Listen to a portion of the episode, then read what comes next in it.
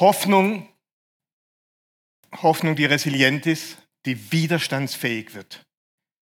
Das brauchen wir. Das brauchen wir gerade heute in unserer Zeit. Hoffnung ist ein Wort, das immer wieder auftaucht. Ich habe letzte Woche ähm, die, jetzt muss ich das gucken, das Technik. Ne, falsch. Entweder ist mein Dings falsch. Ah, jetzt klappt's. Ähm, ich laufe durch die Stadt und sehe Zeit. Die Zeit sagt Hoffnung. Hat auf dem Titelblatt Hoffnung. Wir brauchen Hoffnung. Ja, sagt sie, es gibt Hoffnung, auch wenn es alles hoffnungslos aussieht.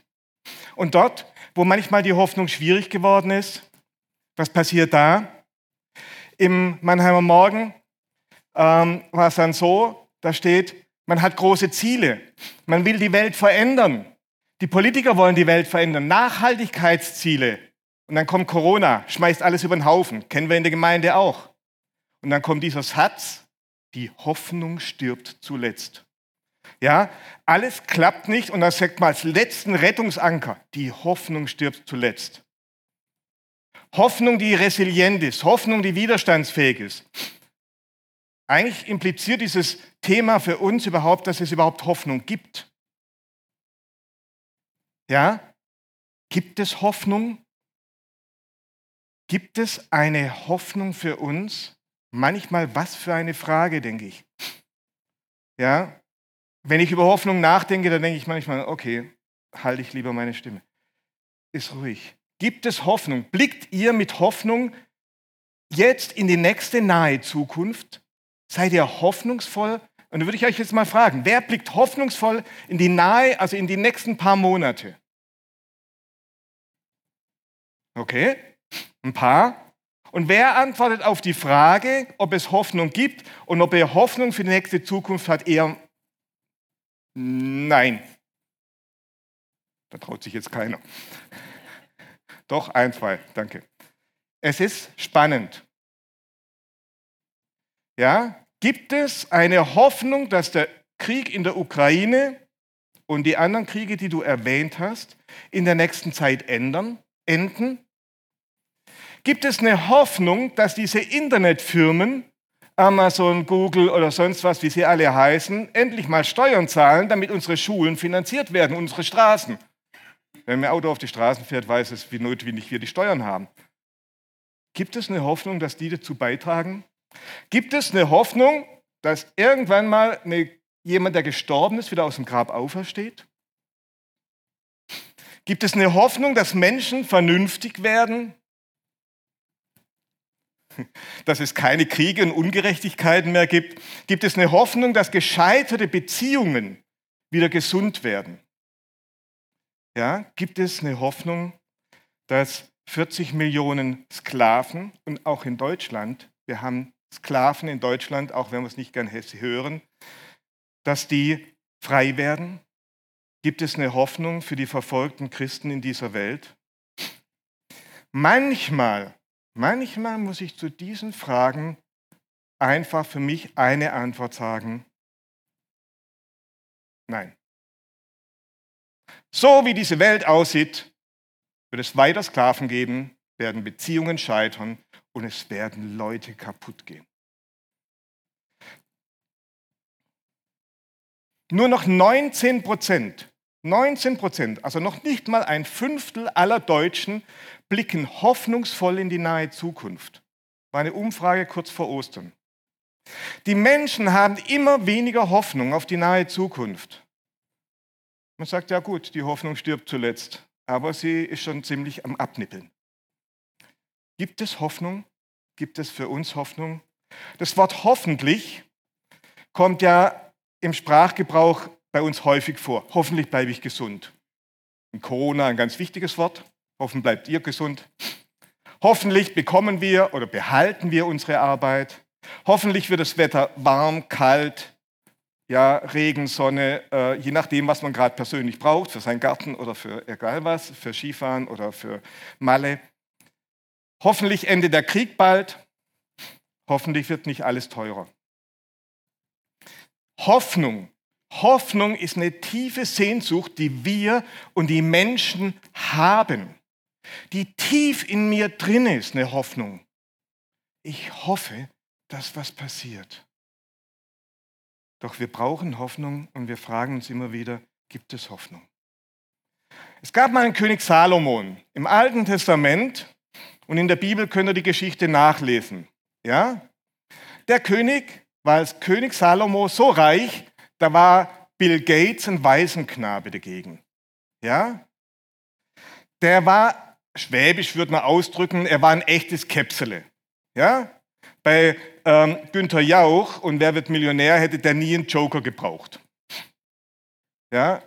Und dennoch, dennoch schreibt genau dieser König im ersten Buch, gleich im Buch des Predigers, gleich zu Beginn, da schreibt er einen Satz, alles ist sinnlos.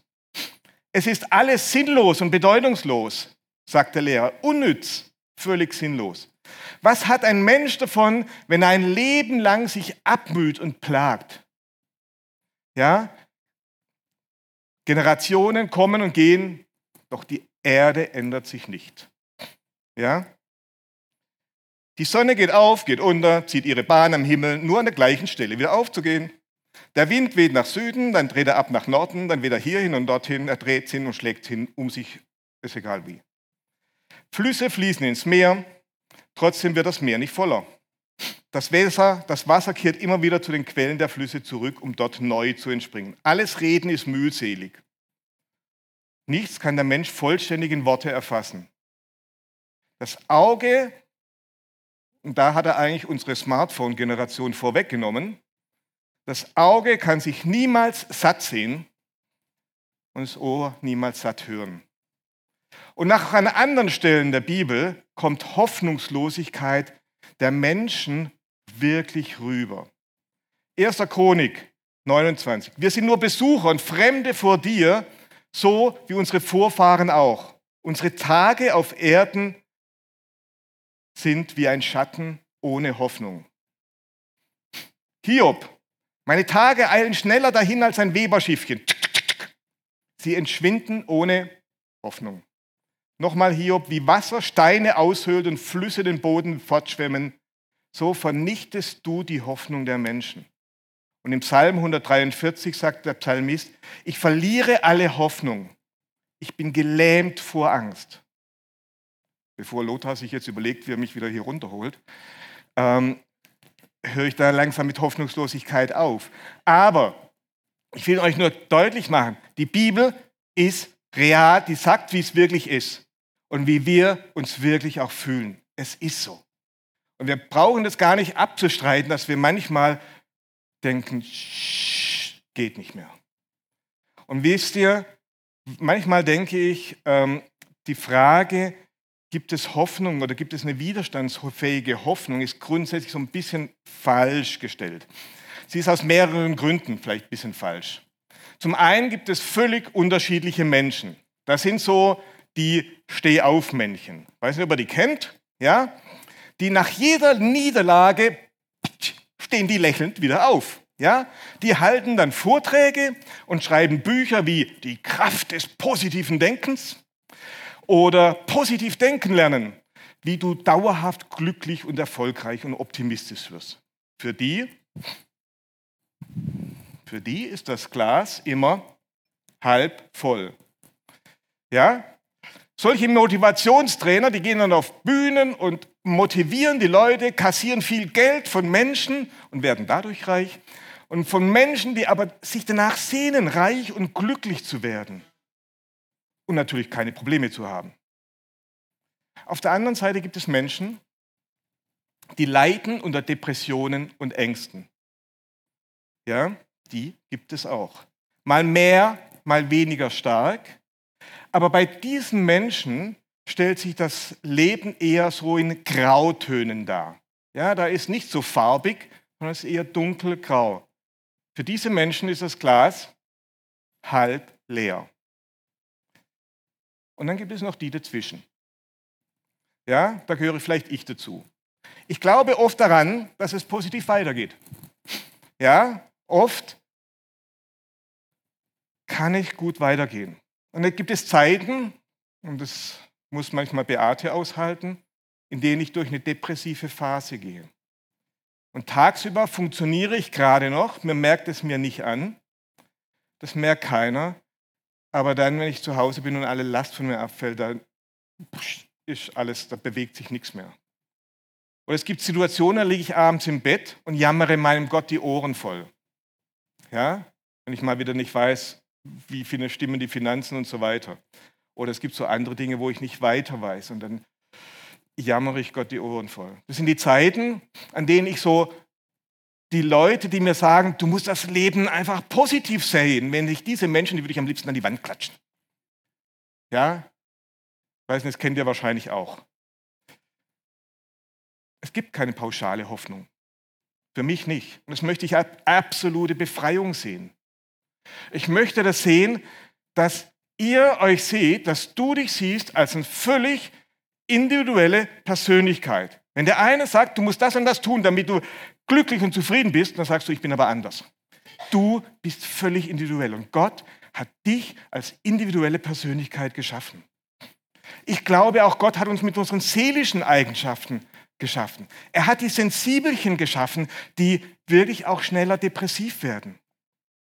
Und Gott hat dich geschaffen und er guckt dir in die Augen und sagt dir mit voller Überzeugung, egal wie du es willst, du bist wunderbar gemacht. Und ich liebe dich so, wie du bist. Das müssen wir manchmal nur begreifen. Ich muss niemand anders sein. Du, sagt Gott zu dir, bist was Besonderes in meinen Augen. Also erstens die Frage, gibt es eine widerstandsfähige Hoffnung, ist ein bisschen falsch gestellt, weil sie eigentlich unserer Unterschiedlichkeit nicht gerecht wird. Ja? Und das Zweite ist, müssen wir auch manchmal sehen, Hoffnung ist immer auf die Zukunft gerichtet. Ja? Hoffnung ist auf die Zukunft gerichtet, weil die Definition von Hoffnung ist eine zuversichtliche Erwartung auf dessen in die Zukunft. Hoffnung erwartet, dass in der Zukunft, und es kann heute Nachmittag oder morgen sein, irgendwas passiert. Und die meisten unserer Hoffnungen, sind wir auch mal ehrlich, sind auf das Leben hier auf die Erde beschränkt. Auf die Erde hier ausgerichtet. Unsere Hoffnung geht dahin. Aber wenn wir in die Bibel schauen, was begegnet uns da? In der Bibel gibt es eine Hoffnung auf die Zeit nach dem Tod. Ja? Für Christen ist, und jetzt sage ich das, rein theoretisch. Für Christen ist rein theoretisch der Tod kein fatalistisches Ende eines mehr oder weniger schönen Lebens. Nein, eigentlich ist es für uns ein Übergang in eine himmlische Welt, der Tod. Wir wissen nicht genau, wie dieser Himmel aussieht. Ich weiß nur, dass ich dort ewig in der Gemeinschaft mit Gott sein werde und darauf freue ich mich mit einem Gott, den ich schätze und liebe und ehre. Und ich glaube, dass wir das oft nicht erfassen können.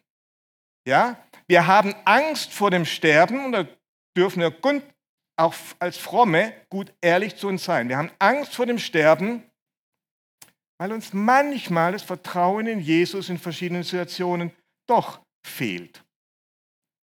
Oder weil uns im Angesicht des Todes klar war, langsam klar wird, dass unser Herz doch noch an materiellen Dingen hängt. Ja, ich bin jetzt kein Oligarch, ja, aber wenn uns das genommen wird, ja, und ich auf einmal kein Auto mehr habe, sondern mit dem Fahrrad und Öffentlichen fahren muss, dann wird es ein bisschen schwierig. Ja, wir haben dann manchmal ein Problem.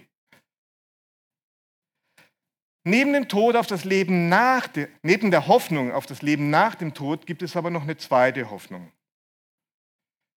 Die Hoffnung auf die Situation in naher und ferner Zukunft. Gesundheit, Finanzen, Beziehungen.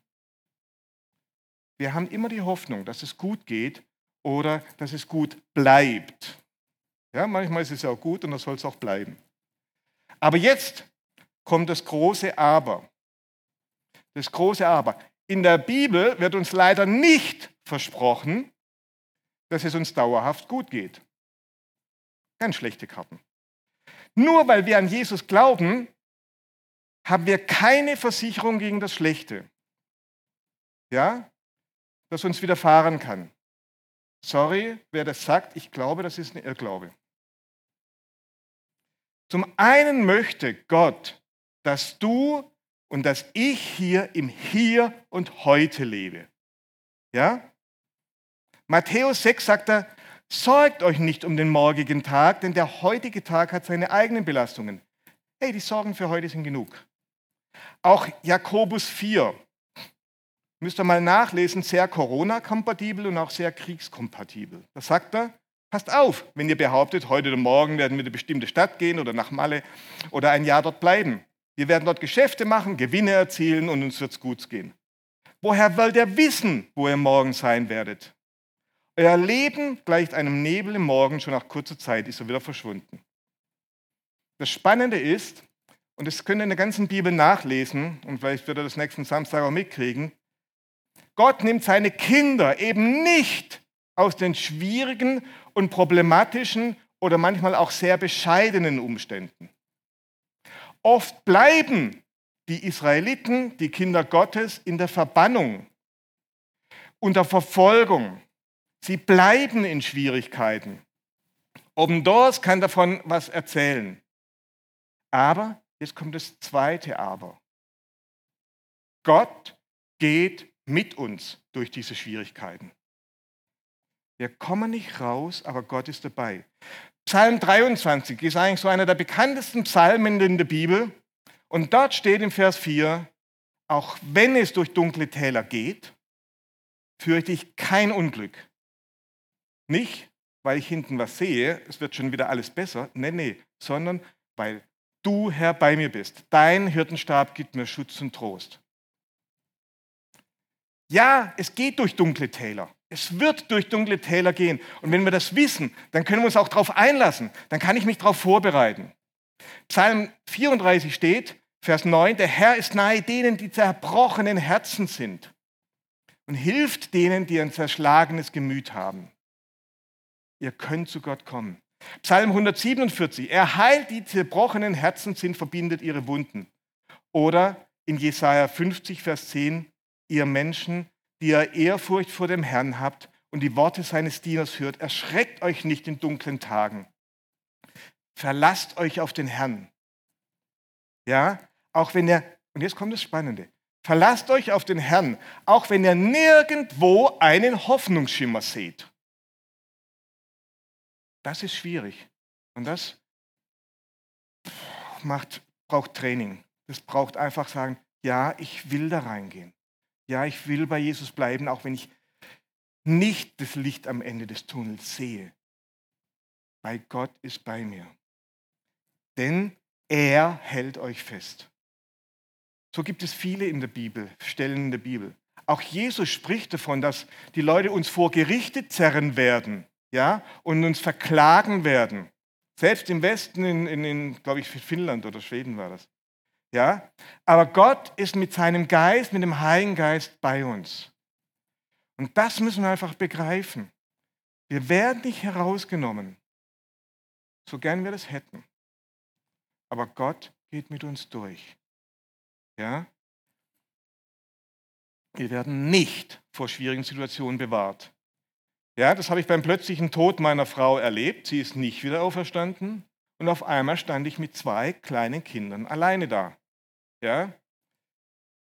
Wie du es vorhin gesagt hast, stand oft genug vor der Pleite und wusste nicht weiter. Auch jetzt weiß ich noch, ob ich mit 67 je in Rente gehen kann. Ja? Also das ist noch weiter hin. Es gibt Menschen, die haben Krankheiten, bei denen wissen sie nicht, wie lange sie noch leben werden. Bei denen ist ganz klar, die, ich habe vor kurzem einen, wirklich einen guten Kontakt gehabt, der hat dann irgendwann gesagt, so, er verabschiedet sich jetzt aus Facebook, weil jetzt wird er darauf eingestellt, dass er in den nächsten Tagen stirbt. Er wusste, wo er hingeht. Es gibt Menschen, die haben den Leid eines Arbeitsplatzes, Verlustes einfach hinter sich. Oder Menschen, deren Beziehungen zerbrochen sind. Und das macht viel mit euch. Das tut echt weh. Und es gibt keine Hoffnung, dass sich die Situation ändern wird. Aber Gott ist in dieser Situation dabei. Gott ist dabei und er geht mit mir durch das dunkle Tal. Ich kann sagen, ich habe Panik, ich habe Angst, ich habe Schiss, aber du bist dabei. Ja? Gott ist in dieser Situation dabei. Er geht mit uns durchs dunkle Tal. Er nimmt uns am Arm und manchmal, manchmal trägt er uns auch. Er tröstet uns, in Jesaja steht, er tröstet uns, wie eine Mutter uns tröstet. Oder er hält uns, auch wenn kein Hoffnungsschimmer sichtbar ist. In meiner schwierigsten Zeiten habe ich das immer wieder erlebt. Gott war an meiner Seite. Ob es durch Freunde geschah, die an meiner Seite waren, ob, ob ich, ja, wenn ich in solchen schwierigen Situationen mit Gott geredet habe, ja, da habe ich viel mit ihm geredet und ich habe ihm mein Leid geklagt. Ja, und mein Eindruck war, dass Gott mir zugehört hat. Ja, dass er mir zur Seite stand. Ja, vieles wurde nicht leichter, aber ich konnte es bewältigen. Ähm, ich habe wie die Menschen in Psalmen, die müsst ihr auch mal lesen, ich habe oft Gott angeschrien. Ich glaube, ihr wollt gar nicht wissen, was ich alles zu Gott gesagt habe. Aber wenn ich fertig war, dann habe ich oft weinend in seinem Schoß gesessen. Und er hat mich gehalten. Wisst ihr, vieles von dem, was mir passiert ist, habe ich nicht verstanden. Und ich verstehe es bis heute nicht. Ich gebe zu, ich will es auch nicht verstehen. Ja? Aber ich habe erlebt das, was Gott zugesagt. Er ist an meiner Seite und er geht mit mir dadurch. Das ist meine tiefe Überzeugung.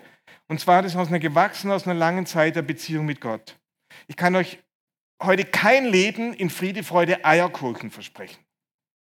Ja, aber ich kann euch versprechen, dass ihr eine Riesenchance habt mit Gott an eurer Seite. Ja, wenn du den Eindruck hast, du brauchst keinen an deiner Seite, kann ja sein.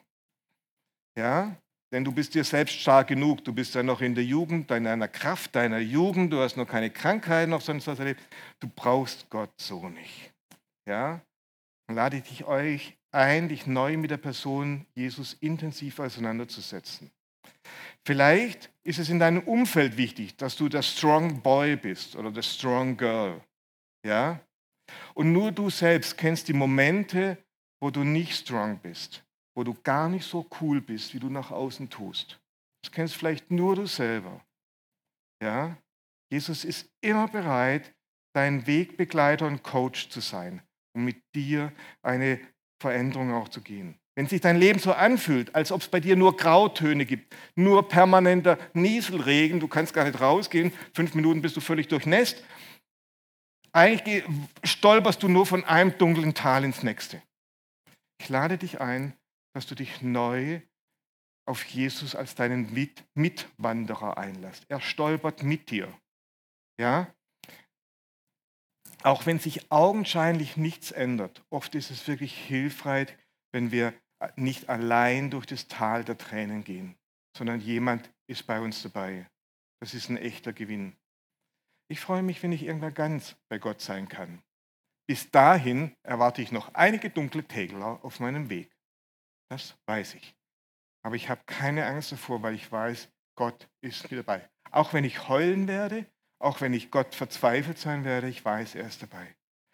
Ja, ich bin never ever alleine. Das glaube ich. Ja, Jesus sagt selbst in Johannes 16, Vers 33, in der Welt, da habt ihr Angst. Ihr habt Angst. Ich darf Angst haben. Das ist für mich eine Befreiung. Das ist absolut normal. Und vielleicht müssen wir manchmal uns Männer das auch sagen. Ich darf Angst haben. Ja? Aber der Vers geht ja weiter. Jesus sagt dann noch, aber lasst euch nicht entmutigen, denn ich, Jesus, habe die Welt überwunden. Ich habe die Hoffnung. Ich habe die Hoffnung, ja, die mich durchträgt immer wieder durch schwierige Zeiten. Aber nicht, weil ich wie so schön und so toll bin und der Anton aus Tirol. Nein, ich bin nicht so schön, so toll, sondern ich bin, die Hoffnung habe ich dann, weil ich in Jesus einen wunderbaren Freund und Coach habe, der mich begleitet und der sagt, Ulrich, okay, da bist du jetzt rein, weil du selber Bockmist gebaut hast. Ich helfe dir raus, wir lernen gemeinsam. Ja, der begleitet mich durch dunkle Täler. Und das ist ganz wichtig. Wenn ihr Fragen habt, wenn ihr denkt, hinterher, was erzählt er für ein Käse davon? Also ich würde mich gerne mit dem auseinandersetzen. Kommt auch wenn ich euch genervt habe jetzt gerade, kommt auf uns zu, kommt auf mich zu, kommt auf Lothar oder Heike oder was weiß ich, ihr kennt die Leute hier hinzu, ja, und redet. Redet das, was euch stört. Redet das, wo ihr Angst habt. Redet mit anderen drüber. Und ich wünsche euch allen, dass ihr diese Erfahrung der Nähe Gottes macht, ja, die auch in Schwierigkeiten da ist. Und dass ihr durch diese Hoffnung, die in Schwierigkeiten da ist, ein Licht in dieser Welt sein könnt, die Hoffnung so sehr braucht. Amen.